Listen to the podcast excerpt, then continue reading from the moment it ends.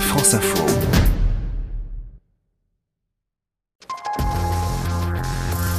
Vous vous en rappelez euh, du stress, euh, des révisions, si on préfère Roland Garros même au lieu de réviser. C'est toujours le dilemme. Eh oui, c'est bientôt le bac, Edwige Coupez, le 17 juin, dernière semaine donc de, de révision euh, pour les élèves de terminale. Comment gérer justement ce stress à l'approche des épreuves? Vous allez évoquer plusieurs méthodes, Edwige. Et voici la première. Prenez soin de vous.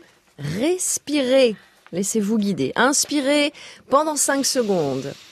Et vous expirez pendant 5 secondes. J'ai que des bons élèves autour de la table. Parfait. Et on recommence sans facile, faire de hein. pause. J'ai pas dit dormir, Marc. Ah.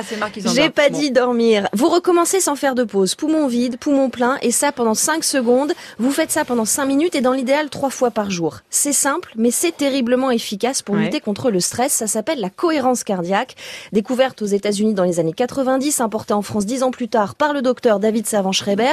C'est recommandé aujourd'hui par la Fédération française de cardiologie pour lutter contre ce fameux stress. Elle est utilisée par de grands sportifs, Roger Federer, Florent Manodou, par les pilotes de chasse de l'armée française et elle est même testée dans certaines écoles. Et comment elle agit sur le stress alors? En rééquilibrant le système nerveux autonome, il est constamment tiraillé ce système nerveux entre deux branches. La sympathique, pas si sympathique puisque c'est elle qui libère les hormones du stress dans le corps, et la parasympathique, le frein, qui tente de revenir au calme. C'est ce système nerveux autonome qui contrôle les fonctions involontaires de l'organisme et notamment le rythme cardiaque. Mais comme son nom l'indique, il est autonome. Essayez consciemment de ralentir les battements de votre cœur. Bon courage.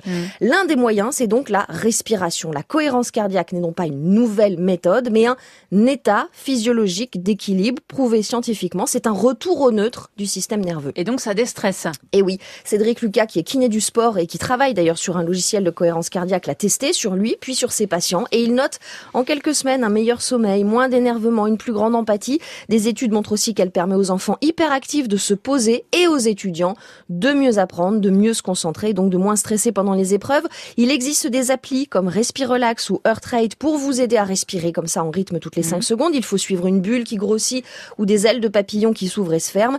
Il existe aussi des systèmes plus complexes et payants où avec un capteur, vous allez prendre votre pouls et vous allez savoir si vous atteignez cet état de cohérence cardiaque. Et surtout, si vous y restez, c'est le plus difficile. Pour l'avoir testé, dès qu'on se rend compte qu'on est en cohérence cardiaque, bah, là, le mental prend le dessus et le rythme cardiaque s'emballe à nouveau. Merci beaucoup Edwige Coupez.